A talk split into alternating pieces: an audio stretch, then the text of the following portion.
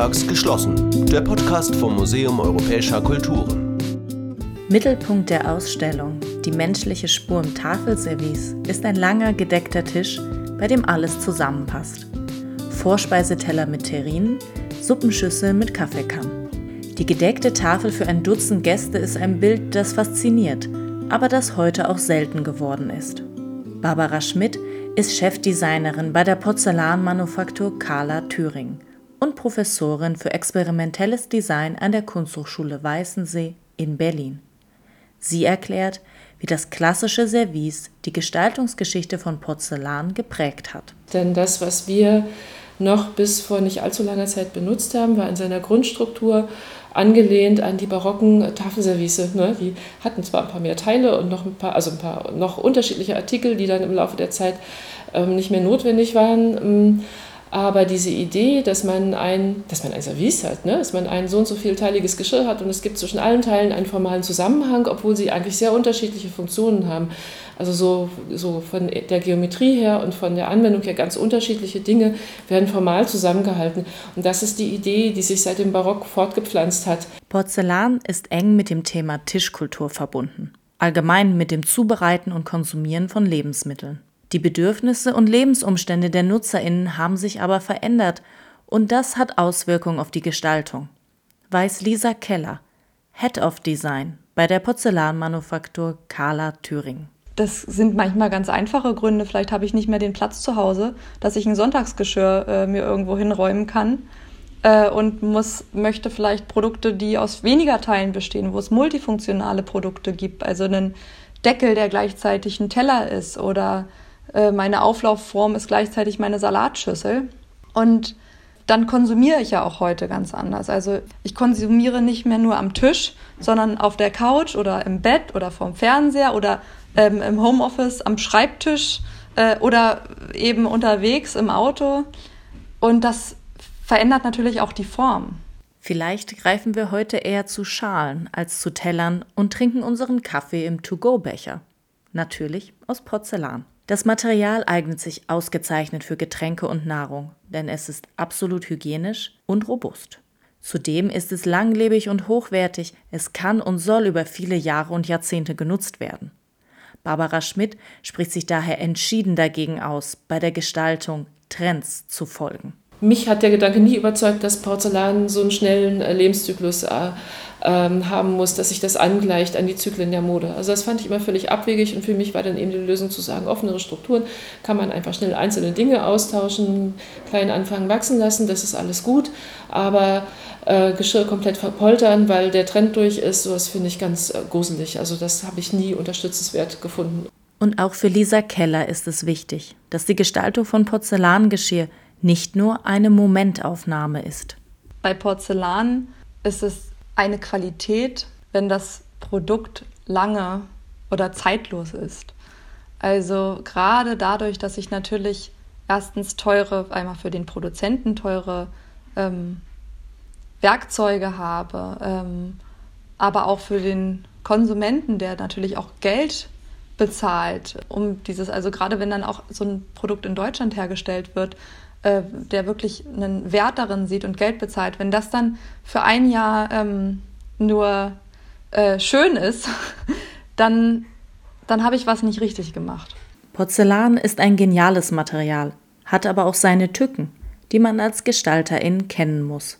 Denn was auf dem Papier noch so gut aussah, kann sich nach dem Brand verändert haben.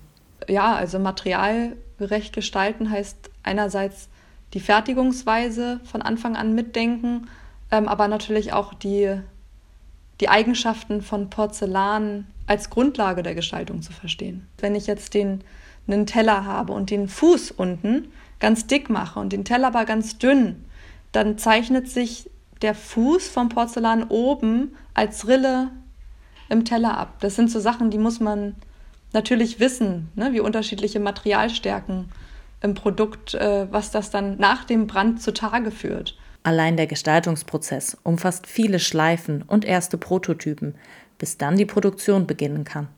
Und die hat es dann auch nochmal in sich, erklärt Barbara Schmidt.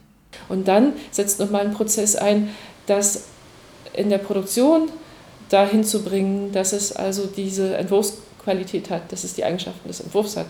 Ein einzelnes Objekt kriegt man vielleicht noch innerhalb von ein paar Wochen ganz gut hin.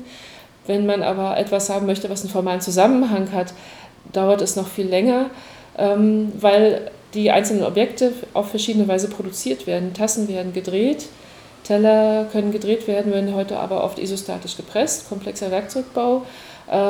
Dann gibt es Objekte mit Hinterschneidungen, wie Kaffeekannen, die werden gegossen. Also es ist technisch schon relativ komplex und da kann natürlich in jedem Schritt irgendwas schiefgehen. Und natürlich muss das Geschirr nicht nur gut aussehen. Denn Porzellan ist ein Gebrauchsgegenstand und soll den Alltag erleichtern und schöner machen. Wenn es ein alltägliches Gebrauchsobjekt ist, muss es alltagstauglich sein. Und da reicht natürlich auch bei weitem nicht, dass es, dass es visuell irgendwie ansprechend ist, sondern es muss sich gut anfühlen, es muss, muss angenehm in der Hand sein und das muss einfach gut, äh, sich gut anfühlen. Die Handhabung, die Bewegungen damit müssen äh, locker von der Hand gehen, müssen, es muss einfach alles gut funktionieren. Also im Idealfall spürt man da vielleicht gar nicht viel, weil es so leicht geht. Oder, ähm, oder noch besser ist vielleicht, wenn es wirklich sowas ist, sowas Handschmeichlerisches hat. Also, also wirklich schon zum Berühren auffordert und dann auch wirklich äh, einlöst, was es verspricht. Es gibt also viel zu beachten und viele Menschen sind daran beteiligt, bis ein neues Produkt auf den Markt kommt. Porzellan ist aber nicht nur unglaublich praktisch. Es ist auch ein Material, das mit Emotionen verbunden ist. Einmal gibt es das ästhetische Vergnügen und zum anderen gibt es die Geschichten, die man verbindet. Ne? Und das ist was, also es gibt so viele Designer, die sagen, ich möchte Dinge machen mit einem eigenen Charakter, die äh, ähm, zu denen Menschen einen emotionalen Bezug haben und die, die eine Geschichte erzählen oder so. Aber die Geschichten, die kommen natürlich auch aus dem eigenen Leben der Nutzer. Die kann man da eigentlich nicht so einfach reinstecken, ja, sondern ganz viel ergibt sich einfach erst, weil man es von einer geliebten Person bekommen hat oder an einem Ort, an dem man gerne war, gekauft hat oder so. Und das sind die Dinge, die einfach dazukommen, diese Schichten. Und das finde ich eigentlich auch an Porzellan so total faszinierend.